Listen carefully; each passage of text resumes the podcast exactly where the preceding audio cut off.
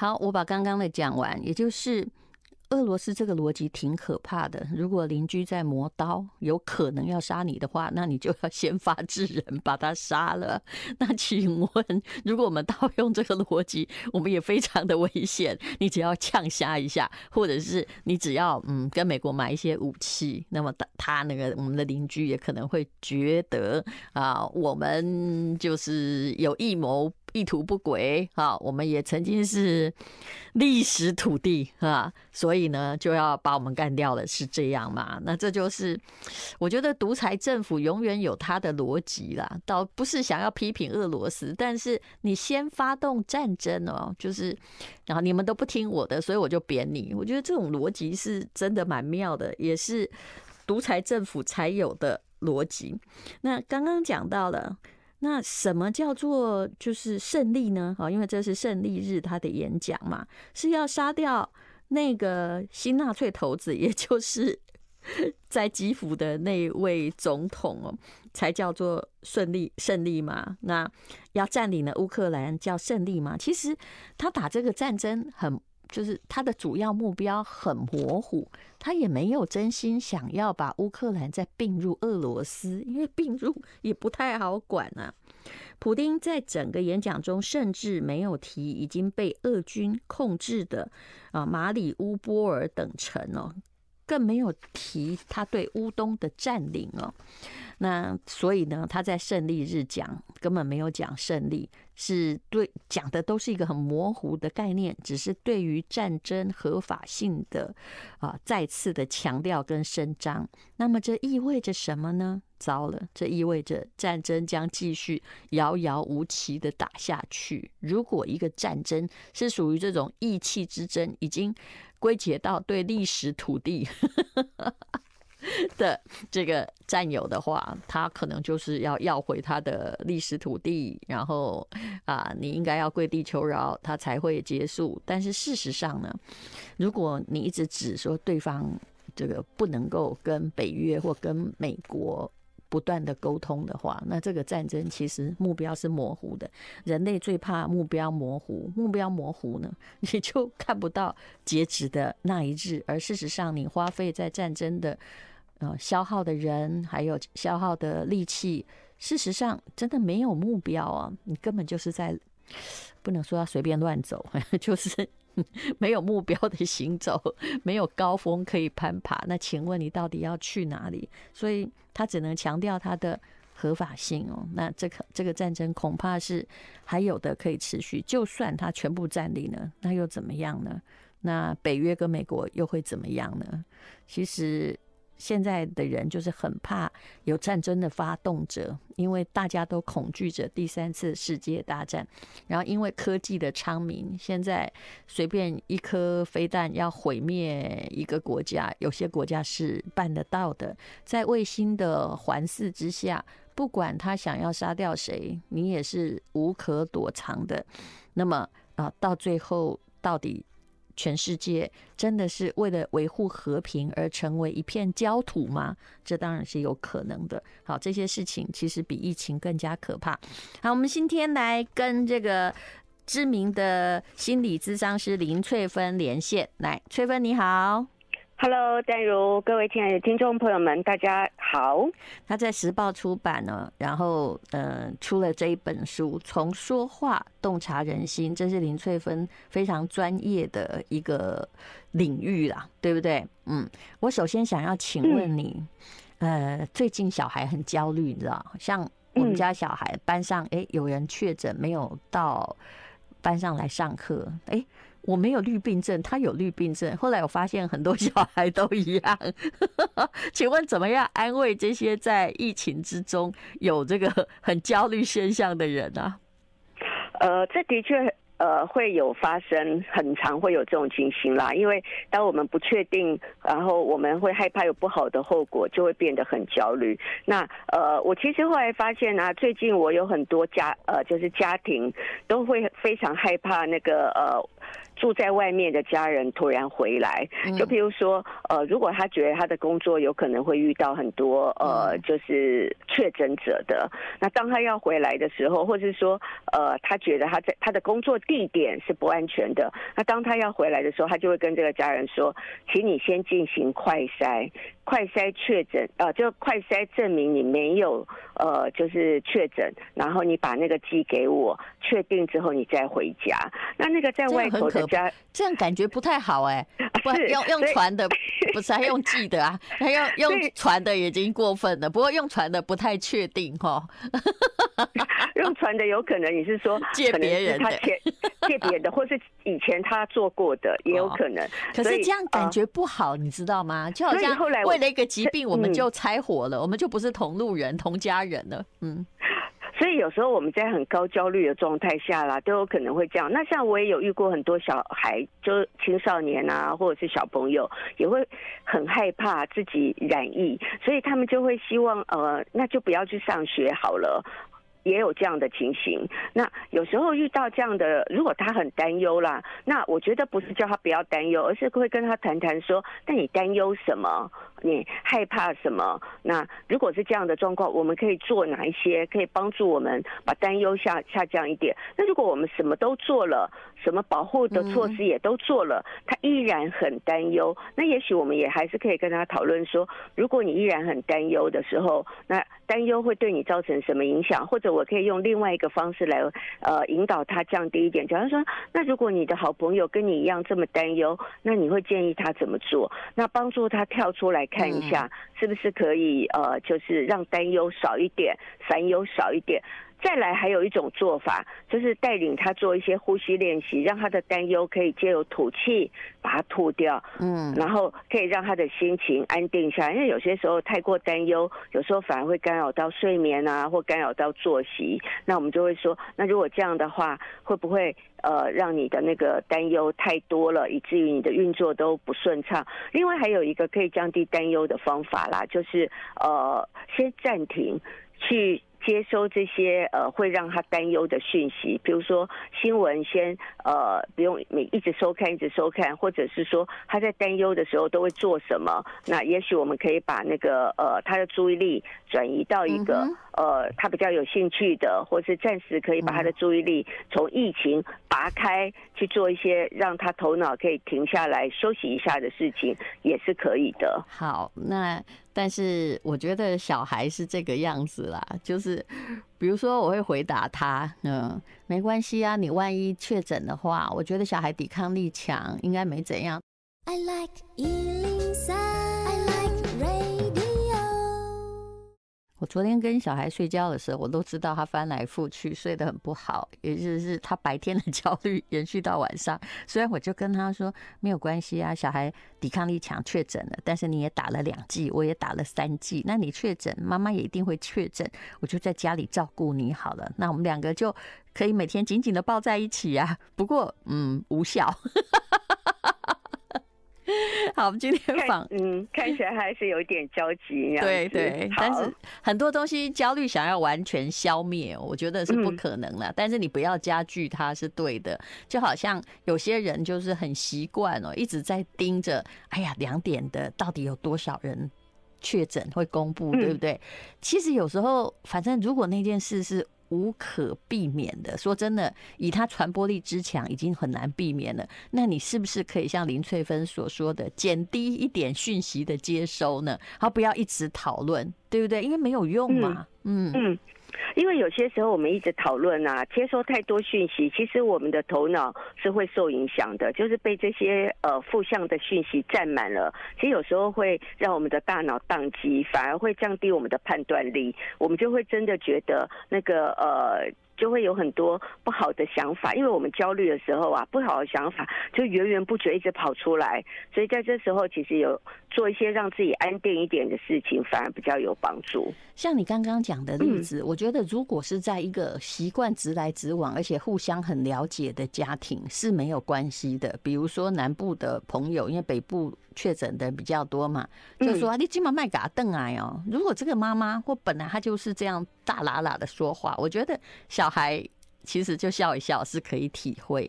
但是呢，如果这个人平常不是具那么具有幽默感，或者是 你知道突然这样讲，还要又做各种检查的话，的确这是会让在外面的孩子会觉得说怎样，就是就是有一场疫情就已经我们就已经这么绝情绝义了嘛？这看你怎么解读了，对不对？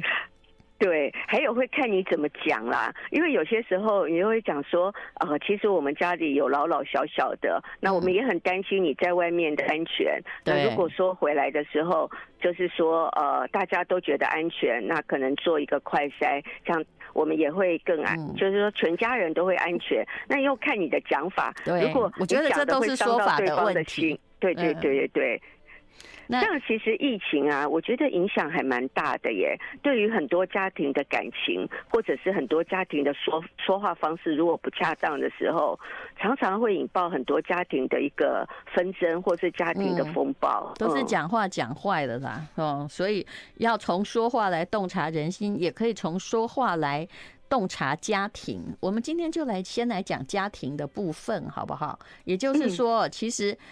按照这个萨提尔哈，我们之前也常常提过，就是那个冰山大师嘛，他的观察发现，人在沟通的时候会出现那个几种沟通的模式，你观察家人就知道了，对不对？比如说你讲的讨好型、责备型啊，嗯，其实呃，这种在家庭真的很常见，我。我用一个故事来跟大家分享哈，我我认识一个夫妻朋友，然后他们结婚的。各自都事业都很好，那其实，在交往，先生就知道这个太太是属于责备型，讲话比较不留情面。嗯，可结婚之后哈，就越来越严重。嗯，而且太太口气就越来越不耐烦。那太太很喜欢讲两句话，一句就是你太浪费了，另外一句就是你太小气了。那有一次哈，光是连先生帮他买一个蚵仔面线啊，嗯然后他想说给他买大碗的。然后太太吃不完就说：“你太浪费了啦，你不应该买大碗的，浪费食物又浪费钱。”那先生想说：“那以后记得哦，你要买小碗的。”所以他就记在心里，就买小碗的。那下次买了小碗之后，他也吃不饱，又骂他说：“你怎么那么小气呀？买小碗的，我都吃不饱。”那这样下来，我们他的指令是抵触的，哎，对，大也不行，小也不行，所以人家就会很讨厌你这种人，因为你就是。嗯，你你没有标准，我觉得人沟通最怕的不是说啊、呃，你很你一直很小气，那你还是有个标准，对不对？可是你没有标准，让人害怕，嗯。是，所以像这种没有标准，可是一直责备，那真的就会影响。那他的先生刚好是一个讨好型的，就很努力去符合应对他。可是这个讨，大家不要觉得讨好型的人啊，他什么都好哦，到最后他有可能不好，他就是撤离。像我认识的这个朋友啊，那个先生在什么时候就撤离，就再也不理这个太太，而且决定就要跟他太太分开呢？是他妈妈从南部上来的时候，嗯，他妈妈就带着，因为。他们家是种有种自己有种水果，妈妈扛着水果上来，结果呢，一扛上来，太太看到他妈妈没有说哦，你那么远回来还帮我们扛水果，哇，好幸福哦。他一看到他，马上就说哦，你的鞋那么脏。摆在我们家，你都乱摆，然后看到他扛着水果，也一直骂他妈妈说：“那水果那么脏，你就放在餐桌上，脏死了啦！”先二话不说，因为你侮辱到他的家人，他就不能忍受。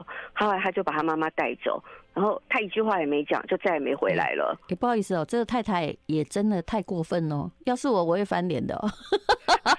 假设我是小姑，我是先生，我也会拍桌，因为他没有礼貌，没有礼貌是种家教问题。这种家教问题，我后来发现了，怎么样哈？就我们不喜欢骂人家家教不好，可是如果你这么没有礼貌，那是人生之中最难改进的一件事，因为连你妈都教不好你，谁谁能够跟你沟通呢？所以你看，光是我们呃外面听的人都听不下去了，那何况是呃被骂的人，或是被责备的人？但是我有时候真的觉得很奇妙，那个责备别人的人呢、啊，他们都没有感觉自己在责备别人。像有时候我很常听到一句话，我自己就会觉得很有意思，就是说责备型的人常会跟我们讲说，我这个人是刀子嘴豆腐心。嗯，然后你就包容一点吧。我就是爱，我就是讲出来。可是我真的没有恶意哦。但是你讲出来，句句伤人，怎么会没有恶意呢？所以其实还是可以换一个说法，让别人不会觉得那么的不舒服。我，我跟你说哈，这个我自己有感触。嗯、在家庭，当然这样说话是不对的，不能一直变责备型。可是人常常在职场上会变得很不得已。现在这世界上出现一种人，你只要赞美他哈，他就 飞上了天。然后你只要讲，比如说要先讲这个五句赞美，一句责备，对不对？就是你要告诉这个员工说怎样做才对的，他真的就只听到前面那五句 赞美。所以我觉得很多人慢慢的就是在后来职场上爬到高的位置之后，不得不变成了责备型。像这样子啊，有些时候是被迫的啦。就是说，我很努力去看到你有哪里做得好，这我已经尽力而为了，说了五句赞美。但是我希望你有一句可以听到。其实我的重点在后面那一句，对对，忽略了他呃。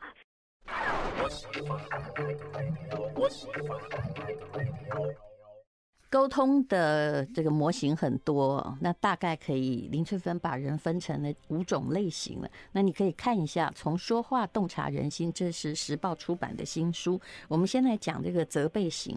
其实通常这种人就是很多人会把他们当成不定时的炸弹，但是正如你所说的，我们不太能够检查出自己是属于责备型，对不对？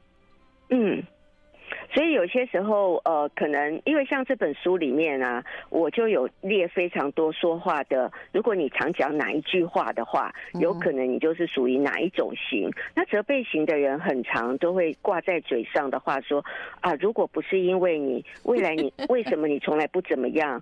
为什么你老是这样？都是你的错。你总是怎样？嗯，对，你总是讲。如果你常常讲这种类型的话的时候，也许我们就可以觉察一下，哎，我是哪一种说话的风格？那如果你是说话风格刚好很符合，哎，那我可能可以换，只要换一点说说话的方式，这样就可以了。所以有时候我们可以把责备型，我们可以换成我给对方建议，这样也很好。不一定是说我都不能给别人呃一些呃说。就是说法吗？或是像刚刚戴如说的很好，就虽然我给他一些很多赞美，但是好像他只听到。最后一个赞，就是他只听到前五个赞美，就没有听到最后一个我要跟他讲的。但是责备型的人，也许我们可以换一个，就是说我可以看到别人的好优点，或是我可以先看到别人哪里做得好，我也可以回馈给别人一点好的部分，而不用全部都讲对方哪里不好，哪里不好。那这样可能在沟通上面，可能就会越来越不顺畅那样子。而且每个人其实都不只是一个类型了，他可能在。针对别人的时候，他会转化成不一样的类型。嗯，你这里书里举一个例子说，当孩子对你口气不佳的时候，责备型的语言是这样说的：不要用那种语气跟我说话啊。然后，可是你要可能要改成比较思考性的语言，就要说呢，我感受你有情绪，你要不要先安静一下？之后我很 愿意聆听你的想法。哇，一句要变三句。对，其实我后来会跟大家讲哦，大家有些时候啊，你想要改变你的说话方式，很多人都会觉得我要话要讲多很多。呃，对，那其实这就是话的细腻度，有时候蛮重要。我再举一个例子来说，像很多人说，你去帮我倒杯水，嗯，那这句话是命令式的，很容易让别人觉得不舒服。对，那如果你换一个说法说，麻烦帮我倒杯水。呃，我现在不方便。那其实只多了两一点点话，但是那个感觉听起来就会好很多。但是我讲后面都没有人理我，怎么办呢？那如果说没有人理我的话呢？那我可能可以稍微稍微呃让对方注意一下，说，哎。用一个比较提醒的话，那当然有些时候，我觉得在家庭里面啦，会有一个很困难的点，因因为我们常常对家人说的话，常会忽略，所以有时候我自己在做心理咨商的时候啊，也常会说，呃，譬如说像我很多当事人都会跟我讲一模一样的话，他都会说，他说心理师，我真的不是一开始讲话就这么大声哦，我是。跟他们细细，我一开始讲非常多次哦，至少有三次、四次、五次以上，都是轻声细语的讲，他们都没有听哦。等到我大声说，你们为什么都怎么样？然后他们才会说哦，然后才会动。所以有些时候我也会跟家庭当中的成员们说，如果说当对方轻声细语，那你都好像没当一回事，一定要他这样子。费力的用咆哮的方式说的时候，你才当一回事的时候，那这样子那个家庭的沟通的气氛，当然就会有往越负向。所以你也不能说，嗯，你怎么越来越大声，而是说，当我轻声细语的时候，你都没有当一回事，那无形当中你就一直增强我啊，让我越来越大声，让我越来越大声。所以很多时候，我们家庭是一个动力啦，就是大家要互相改变，那才有可能让家庭的气氛变好。其实没有错，每个人的那种模型都。都是也是长久被对方 训练出来的结果，你也很容易常常发现大声或者是开始表现不满有用，这也是责备型人格的由来，对不对？嗯嗯，或者是家人都用这种方式来沟通，那全家人都很习惯互相责备，那到了那个讨好型的家庭，可能大家就会觉得哇，你怎么这么凶啊，好吓人哦！我我说一个例子，就我家小孩，你知道小孩哦，青少年的时候他会从学校学很多习惯。有一阵子可能是跟同学学的，突然呢，他觉得这招好像蛮好玩的，他就会瞪你，然后呢就会说，不然不管你讲什么，他就会先瞪你一下，都不发表言，然后等你哎讲完了，他就说才怪，就是小小声的，你知道吗？当他一天哦，在前三次的时候，我跟他说我不太喜欢被瞪，你看我这样很温和，对不对？他真的不理我，真的。后来直到哈，他第一天那一天他瞪我第九次的时候，我真的拍桌。我跟他说：“你不准这样瞪我，我是哪里欠你？哎，糟糕了！你看变责备型挺有用的，他真的改正了。你说我们多为难呐！你知道我在家里讲话跟小孩也都是礼貌的哦。对，请谢谢对不起。对，对我每次跟他带路都是轻声细语的，但有时候太有用。”你就会发现青少就是他在青春期，或是他在学校啦，吸收了别人的一些他觉得很有趣、很好玩的，然后回家来实验哦。就譬如说，他看到同学瞪别人，哎，那个好像还蛮蛮有效，而且蛮有趣的，我也来瞪瞪看好了。或是他学会了说才怪，等到别人讲完才怪，然后这种是不认同别人说话的方式，这一定是在学校学学的嘛？因为以前没有这个模式嘛。那如果他学回来以后啦，你也学他好了，你也瞪他，哦哦，然后瞪一瞪之后，看他舒不舒服，对不对？对，他讲完之后，你也说才怪。那你其实我们是要跟他讲说，看他会比我先抓狂。如果是这样的话，你觉得感觉怎么样？所以有时候我我会学我那个，就是说，当我发现他的说话的方式是一个不太恰当的说话的方式，一个就是我学给他听，说，哎。如果你听到别人这样跟你说，你的感觉是什么？嗯，哦，那他可能会觉得，哎，的确不太好。那如果这时候我要学这样的说话方式吗？会对我的，如果我一旦养成习惯之后，可能会对我的人际关系或对呃别人，有些像妈妈是会告诉你的，但是说不定有些人他不会跟你说，但是他有可能会远离你哦。所以也许我也会跟他讨论说，这样的做法可能会造成哪一些影响，而且你是不自觉的。然后你可能会突然改变这样的方式，是因为什么原因啊？你是觉得是什么状态下你想改成用瞪人跟加一个才怪这样的说话方式来跟别人应对那样子？因为我在想，他可能会因为青少年很喜欢很酷的感觉，是，所以他们看别人这样讲，他觉得好酷哦，我也要用这种方式，大概可以理解。I like 幸福好时光，好，我们接下来讲讨好型的人格。这个在家人或者是在朋友间也很常见。林翠芬在《从说话洞察人心》这本书里面讲到了一个例子，说我常常会接到讨好型的朋友的求救电话，可不可以麻烦你去跟某个人解释啊？我没有办法做这个，或可不可以你替我去跟某个人呃讲某一件事情啊？那为什么不自己当面讲清楚呢？原因都是我开不了口。对讨好型的人而言，拒绝别人等于断绝关系，会让他们产生高度的焦虑。我相信很多人都觉得，因为我讲话比较这个果决嘛，哈，好听一点是这样。所以这类似的问话，我曾经被问到说，我跟我老公要离婚很多年都不成功，你可不可以去替我跟他说？我真的整个人跳起来说：“ 你老公是谁？我又不认识他，你可不可以找律师？为什么我要去跟他说？”结果他跟我说：“因为他是你的读者，我看到他书柜上有你的书。”我的妈喂，一个人可以不要这样正面解决问题，难难怪他的婚姻问题拖了十几年呢。呃，其实他就是走了啊，人已经走了呀。呃。所以有些时候你就会发现呐、啊，讨好型好像要特别他要去讲一个他觉得会破坏关系的话，他们都讲不出口。但讨好型有时候还真的蛮容易累积这种委屈的感觉，或者是说很焦虑。所以，呃，但累积久了，其实对关系也不好。所以我在想啦，刚刚跟你讲那个，他最后真的没办法忍受，他想要离开。所以我会特别提醒他，他很早，他人离的哦。他已经跟别人住在一起喽，嗯，我会跟大家，但是他的婚姻问题无法解决，因为他不愿意面对面，把每一件事情讲清楚。他竟然一直想要假手他人，哎，也不愿意找律师哦，不是为了省钱，我觉得他觉得他不要去找一个一定会破坏关系的人，可是这个关系已经破坏了呀，已经根本就没有办法捡回来了啊，嗯。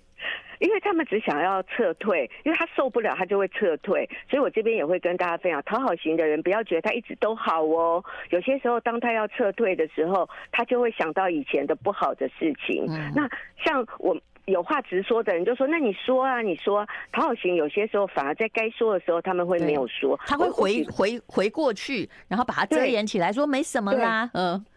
对，所以像这样回溯的时候，有些时候，呃，其他类型的人可能就不晓得说，那你真正的心意是什么？因因为他们都说，哦、呃，没关系，以你们为主。像我也有遇过啊，就譬如说一起去逛街，那你问他说，你要不要买什么？他说没关系，以你们为主，哎，没关系，你们先买，你们先去逛你们想要逛的。那他一直这样讲，我们就去逛我们自己想要逛的。可是最后他回去了之后，你们都不理我，不尊重我，对吧？对，回去之后他就跟别人讲说，呃，我们都都一直。去买自己要买的东西，然后他要买的东西都没有买到。那我们那时候也听了之后，也会觉得，那你可以，而且我们一直问呢，我们不是没有问呢，我们一直问说你要买什么，你要买什么，就他一直说你没关系，你们买你们自己的。所以有时候我觉得啦，讨好型有时候在人际关系当中好像他们很好，但其实我们反而比较鼓励你说出你自己真正想要的，而不要事后再来很委屈的说我都没有买到我想要的，因为这样子。